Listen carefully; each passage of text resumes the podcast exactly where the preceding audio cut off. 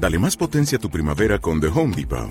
Obtén una potencia similar a la de la gasolina para podar, recortar y soplar con el sistema OnePlus de 18 voltios de Ryobi desde solo 89 dólares. Potencia para podar un tercio de un acre con una carga. Potencia para recortar el césped que dura hasta dos horas. Y fuerza de soplado de 110 millas por hora. Todo con una batería intercambiable. Llévate el sistema inalámbrico OnePlus de 18 voltios de Ryobi. Solo en The Home Depot. Haces más. Logras más. Este audio está hospedado en ivox.com y es propiedad de su autor. Descarga gratis los mejores audiolibros, monólogos, conferencias, cursos de idiomas y mucho más en ivox.com.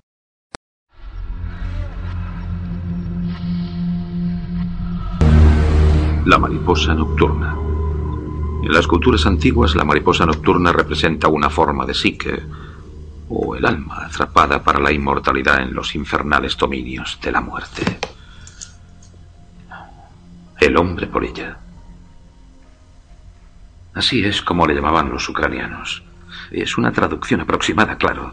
Lo vieron cien veces en Chernóbil, el año del desastre en la central nuclear. En Galveston, en el 69, justo antes del huracán. Lo vieron. Pero ver no siempre es creer. Oiga, nunca ha habido ni una sola prueba que demuestre que estas cosas existen materialmente. Entonces me está diciendo que en realidad no existen, ¿verdad? Claro que existen. Sí, existen muchas cosas a nuestro alrededor que no vemos nunca. La electricidad, eh, las microondas, los infrarrojos, ya me entiende. Y esto ha existido siempre. Ya aparecen en pinturas prehistóricas. Son una condición normal del planeta. Simplemente no forman parte de lo que se consideraría que constituye eh, la realidad física. Bien, ¿y de qué, de qué forman parte entonces? Me, me está pidiendo una explicación acerca de algo que. que no se puede explicar racionalmente.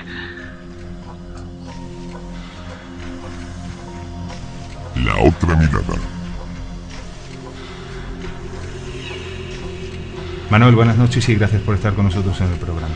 Buenas noches, Alejandro. Tu caso es, eh, tu caso es difícil de entender porque te han ocurrido muchas cosas. Tú entras eh, una tarde a casa de, tu novia, eh, una casa normal y corriente, y de repente, de la noche a la mañana, sin venir a cuento, hay algo que ocurre que te conecta con otra realidad, con algo que no entendemos. Me gustaría que cuéntame qué fue lo que te pasó. Bueno, pues yo llevo bastantes años ya con mi novia.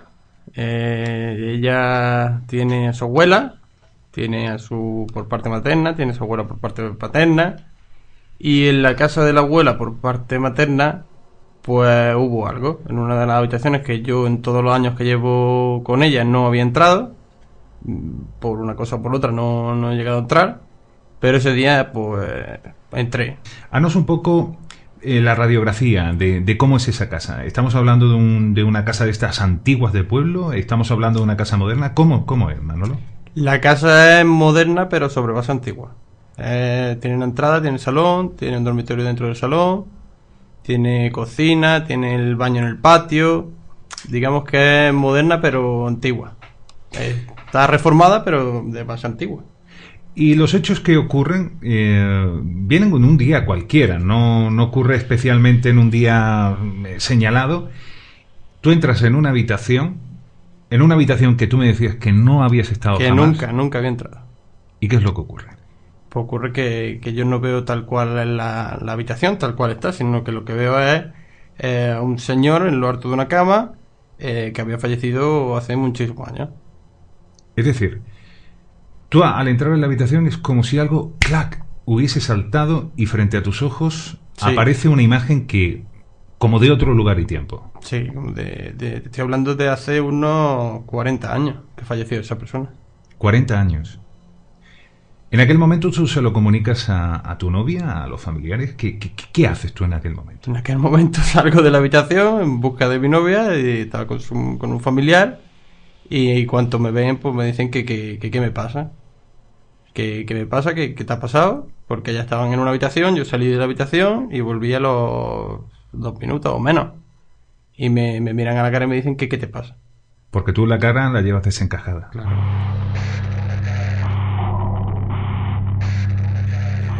Yo me gustaría que intentase ser lo más, ra- eh, lo más descriptivo posible. Es decir, ¿cómo es esa habitación antes y después de ese cambio?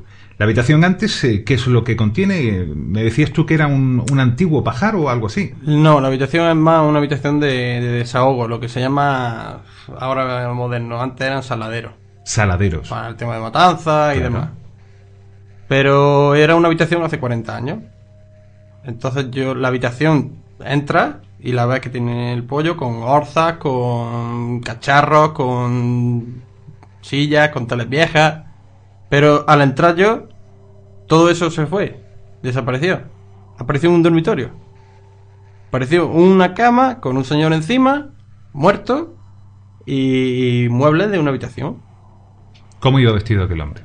Con un pantalón oscuro, lo que me puedo acordar, un tono gris oscuro, chaqueta marrón clara, mm, una gorra tipo boina pero no llega a ser boina, y blanco, totalmente blanco. Y todo el ajuar, todo ese, la cama, la mesilla noche, los cuadros, Una cama, una cama antigua de, de hierro, como era antiguamente. Colchón de lana, se veía que estaba el señor bastante hundido dentro de la cama. La silla antigua, de esta de madera que había antes, que no tenían. No sé cómo se llama. El, el- el asiento, o sea, decir eh, que, era de Anea, ¿no? De, De esta- Anea, de ahí estas sillas de Anea, te refieres. Va. Es curioso, Manolo, como, como, haces esa, esa fotografía, aquellos antiguos colchones de lana, que yo siempre he escuchado que uno se hundía, ¿no? Que, que los tenían que mantear, los tenían que airear, y haces la radiografía de que esa persona está también un poco embutida dentro de... Sí, sí, día dentro del colchón. No, se, se puede apreciar perfectamente, quien no lo sepa, que es un colchón de lana. Una pregunta que se me viene a la cabeza. ¿Esa imagen la ves a pleno color? ¿Es diferente al mundo que nos rodea, al, al tú y yo que estamos aquí ahora mismo? ¿Tenía un, un brillo, un matiz, eh, algo diferente? Como si estuviera viendo una foto. Una instantánea. Sí, igual. Como si cierras los ojos, los abres, te ponen una foto delante de la cara y vuelves a cerrarlo y vuelves a salir de la habitación. Impresionante. Yo pienso que es el momento ahora de hacer una- un breve receso. Vamos a escuchar los indicativos y las formas en las cuales vosotros, amigos, podéis esta noche interaccionar con nosotros aquí para poneros en contacto con la otra mirada. Dicen que el bosque está frecuentado por fantasmas y eso, pero... ¿Quién lo dice? Frecuente. Bueno, verá- oda arroba ochavada.com, el correo electrónico que puedes utilizar para aparecer en directo en la otra mirada. en realidad no hay muchos que digan que es frecuentado, pero hay una tal Mary Brown que Mary dice... Brown. Una noche de miedo, diría yo, que es la que estamos viviendo. Una persona que ha venido, que está compartiendo con nosotros eh, su experiencia en un acto de auténtica valentía. No es fácil venir a una radio, no es fácil hablar abiertamente de- y decir que uno ha topado con, lo, con el misterio, con lo imposible. Manuel, en Loja, va a casa de su novia, entra en una antigua habitación, lo que él dice que era un antiguo saladero, y de repente, frente a sus ojos, el mundo, la realidad, se va al traste. Aparece una imagen. Aparece la imagen de un hombre muerto sobre una cama. Algo que había ocurrido 40 años antes. Toda esta información después eh, se la cuentas a la familia y la familia, cuando tú le das eh, todo lujo de detalles de lo que has visto, ¿qué es lo que te dice? Bueno, pues la, familia era mi novia y un familiar, una, tía suya, los cuales eh, mi novia no, porque ella no claramente no, no lo ha vivido, pero su tía sí, porque era un abuelo suyo. Me comentó que era un abuelo suyo, me dijo que estaba vestido de esa manera, tal cual los colores. Eh, le preguntó a su madre, decía la abuela de, de mi novia, la madre Sí. de su tía, Sí. le preguntó si eso fue así, si fue en esa habitación, si fue porque ella también era pequeña y no se acordaba. Y la madre le dijo que sí. ¿Cómo es la reacción que tu testimonio produce en ellos? Atónito. ¿Cómo te miran en aquel momento? Asustado, igual que estaba yo. ¿Piensas tú que hay alguna relación, algún mensaje, un porqué del, del que se te aparezca este, esta, esta instantánea? ¿Hay una especie de, no sé, de mensaje, un título que se le pueda poner? Pues la verdad es que no sé decirte. Ellos han tenido ocasión en esa misma casa de poder experimentar eh, sensaciones paranormales de alguna naturaleza o aquello simplemente ocurrió como algo que, bueno, como un meteorito que trasciende en el, en el, en el firmamento, cruza delante de nuestros ojos y ¡plac! ahí se queda. No, yo sé que, por lo que me contaron esa misma noche, yo sé que algo ha habido, pero no, no le dan mucha importancia, no... No es tan habitual como puede pasar en otros sitios, es algo muy espontáneo. Manolo, eh, te hacía yo antes la pregunta antes de entrar al estudio. Eh, ¿Esto ha marcado un antes y un después en tu vida? Sí, claro. Yo tenía una forma de pensar y desde aquella noche pienso de otra manera. ¿Tú eras de aquellos que decían, va, esos son terrenos de chorradas, historias de estas? Claro. Yo es que no me creía nada. eh, Yo, todo lo que me contaban vale, muy bien, pues, uh, qué miedo, y vale, ya está. Pero desde aquella noche, pues, casi que me lo creo. Pero ha habido un cambio también en tu vida porque va, va acrecentándose y, em, y no es fácil, ¿eh? No es fácil porque supongo que esta noche, aquí ahora mismo, habrá mucha gente con opiniones enfrentadas, aquellos que puedan creer y entender todo aquello que tú has venido a contarnos y otros por el contrario que piensen que, que, que bueno, que ha podido ser una alucinación, etcétera. Pero cuidado porque esto no termina aquí. Manolo, eh, ¿hay casos de esos que se llaman de sensibilidad eh, por parte de tu familia o, o tú rompes el molde, por decirlo de alguna manera? Que yo sepa, a mi familia no le pasa lo que me pasa a mí. Eh, no hay ningún caso, a día de hoy. Pero sin embargo, se- te están ocurriendo más cosas en la vida, porque me vas contando, me vas contando eh, una cosa que, que- también me ha llamado mucho la atención. Si tú entras en una casa y te concentras un poquito, por decirlo de alguna manera, tú sabes si, si hay algo o no hay algo, o, ha muerto alguien o no esa casa. Sí, yo vaya, eh, no es concentrarme, yo es entrar y sentir un escalofrío que te recorre el cuerpo. Sentir un escalofrío. Y eso tú no, no lo pides, simplemente ocurre. Hombre, no lo pido porque normalmente es de una forma de entrar. Yo lo que hago entrar de otra forma. Siempre procuro evitar el entrar de esa forma. Y cuando tú entras y ese frío recorre tu cuerpo, te das cuenta de que... ¿De qué te das cuenta? Me doy cuenta de que allí ha fallecido alguien, de que hay alguien. Que no lo ve todo el mundo. ¿Qué dicen tus padres al respecto cuando tú comentas estas cosas, Manolo? Ni sí, ni no, ni lo creo, ni no lo creo, ni... Son mis padres y me entienden. No... Porque es curioso, eh, me da la sensación de que te conviertes en una especie de persona con un cierto nivel de, y utilizo la palabra sensibilidad, a la hora de arrimarte a esa frontera que divide esos dos mundos que desde la antigüedad vienen hablando, vienen hablando de ellos. Eh, si esto sigue acrecentándose, tú puedes llegar a tener una especie de, pienso yo, de mensajes por parte de ellos para que lo hagan llegar a aquí? ¿O cuál crees tú que es eh, el significado? Vamos a intentar orquestar en, en un acto de, de comprensión el por qué ocurre esto. Entiendo que porque se quieran comunicar o conmigo o que se quieran comunicar con alguien. Que no sea yo, sino que lo conozca yo. Me imagino que debe ser algo de eso. ¿Y te aterra que pueda seguir en increchento produciéndose esas sensibilidades en ti? Hombre, no me llega a aterrar porque no normalmente no son familiares directos míos. Mm, Familiares directos míos son muy ocasionalmente. Eh, ahí es cuando me acojono. No me aterra, me acojono de verdad. Es, es así. Eh, Manolo, eh, va a parecer que esto está muy orquestado, pero si esto me ha llamado la atención, no más o no menos me ha llamado la atención otras facetas que te ocurren a ti mientras duermes. Eh, los sueños adivinatorios van ocurriendo en tu vida, se van ocurriendo con una especie de flashes que van ocurriendo que tú los sitúas también en el lugar donde vives y que a medida que lo has ido contando se han ido cumpliendo fehacientemente. Y me gustaría que me contases algunos de estos ejemplos. Bueno, eh, algunos son de tipo meteorológico, otros son de tipo accidente, otros son de catástrofes. ¿Cómo Ha empezaron? habido, ha habido mucho. ¿Cómo empezaron? ¿Cuál fue el primero que tú puedas decir, mira, me ocurrió esto? El primero que mejor me acuerdo fue el accidente de- del avión en Madrid, en Barajas. El accidente del avión. ¿Qué vistes? Yo, bueno, normalmente esto siempre ocurre en sueños. Y yo lo, yo vi un avión estrellarse, envuelto en llamas, y yo acudí a salvar a la, a la gente. Eso fue un mes antes de que ocurriera el accidente. Y cuando ocurre, tú te das cuenta que ese- aquel sueño que tú habías tenido apuntaba directamente a esto. Sí, porque las imágenes que yo veo por televisión a través del telediario, pues se parecen bastante a lo que yo he soñado. No son calcadas, porque cambian tonos de color, cambian, digamos, puntos de vista, pero son muy, muy, muy, muy parecidas. Tanto es así que puedes llegar a apreciar mm, detalles que tú podrías llegar a contrastar con personas que estudiasen el terreno.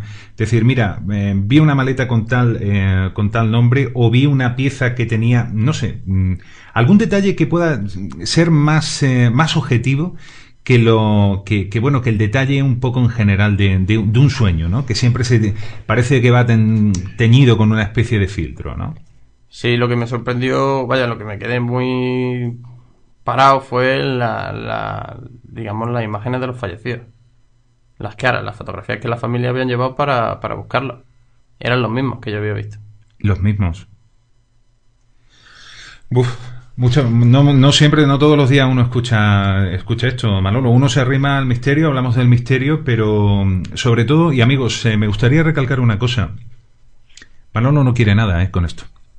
Eh, la persona que tengo delante, puedo decirles que si algo, si algo desprende, si algo desprende, es, eh, es eh, humildad. La palabra es humildad. Aquí no estamos haciendo una especie de circo de pulgas y, bueno, poniendo la pica en Flandes porque en este programa se habla de misterio. Pero no ha sido un caso aislado, Manolo. Eh, es un suma y sigue y sigue ocurriendo. Me gustaría que me pusieras más ejemplos. Pues fue el puente de, de Andorra, el puente, bueno, puente, túnel puente, porque fueron ambas cosas, en el cual se desprendía un- una parte de, de la estructura que estaban construyendo. Y fallecieron, sé que fueron cinco, Sí. cinco o cuatro personas, me parece a mí que los fallecieron. Yo vi ese puente dos días antes de que cayera. Lo vi caer. Pero claro, yo siempre sueño todo en, en mi ciudad, mi pueblo. Entonces no lo, ¿Quieres decir que todo lo que tú visualizas en el sueño lo ves ubicado en, en tu ciudad, Loja? Sí, ubicado. Entonces, no, mm, ¿cómo puedes tú tomar referencia, por decirlo de alguna forma? ¿Esto va a ocurrir en Andorra o en Francia o en Cuenca? o No, no lo puedes saber. No, no lo puedo saber. Yo lo único que puedo saber es cuándo va a ocurrir. Yo sí sé cerciorarme, más o menos, que siempre empiezo a soñarlo o un mes antes, o una semana antes, o... Normalmente siempre, siempre son esos días. ¿Y está ocurriendo con más frecuencia? Hay una... eh, Quiero imaginarme, tú cuando mm, notas que hay que se va a producir el fenómeno por algunas pistas eh, que te digo yo días antes, eh, que tú te sientas raro, algo que ocurra antes de ir a dormir, eh, eh, eh, ¿hay alguna pista que te, que te, que te indi- eh, indique que eh, algo va a ocurrir eh, a lo largo de, de la velada, del, del sueño? No. Yo me voy a dormir tan tranquilamente porque estoy agotado de- después de un día de jornada de trabajo. Y cuando estoy durmiendo es cuando, cuando vienen los sueños. Porque es curioso, y ahí apuntas a una cosa que sí me interesa reseñar. eh, tu, tu vida es algo totalmente en paralelo a esto que estamos hablando. Es decir, tú no te dedicas ni al estudio de- de- del misterio, No, no, no, no. ni es tu principal afición. Es algo que solamente ocurre mm, y no puedes evitar. Hasta tal punto que me hacía referencia que eh, estos días pasados eh, soñabas con un, con un tren eh, el mismo que también ha sido portada por, por ese accidente que también has llegado a verlo en tu sueño. Sí, he llegado a verlo, he llegado a ver cómo llegaba el tren, se volcaban los vagones, cómo morían las personas, he visto a las personas y... Pero eso no sé ubicarlo donde...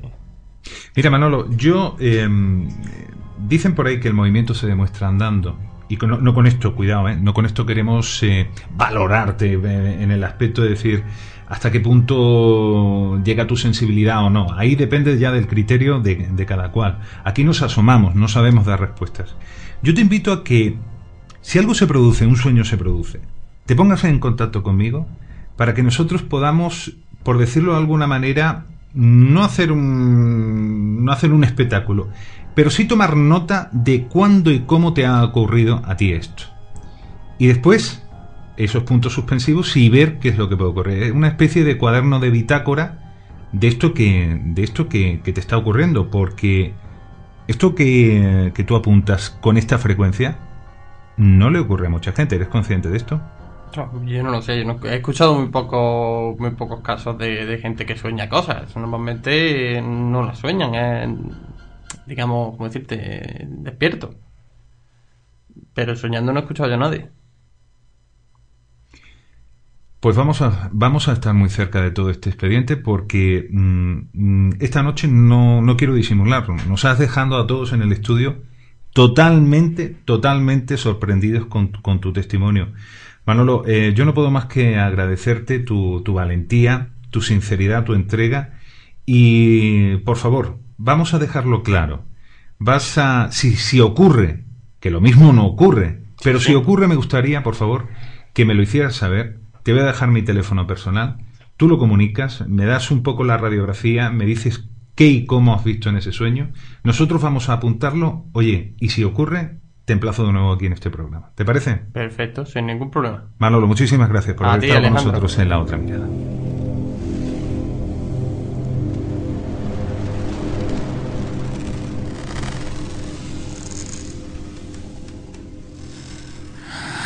¿Estás ahí? Manifiéstate. SMS al 5533, indicando la clave ODA, espacio y lo que nos quieras contar.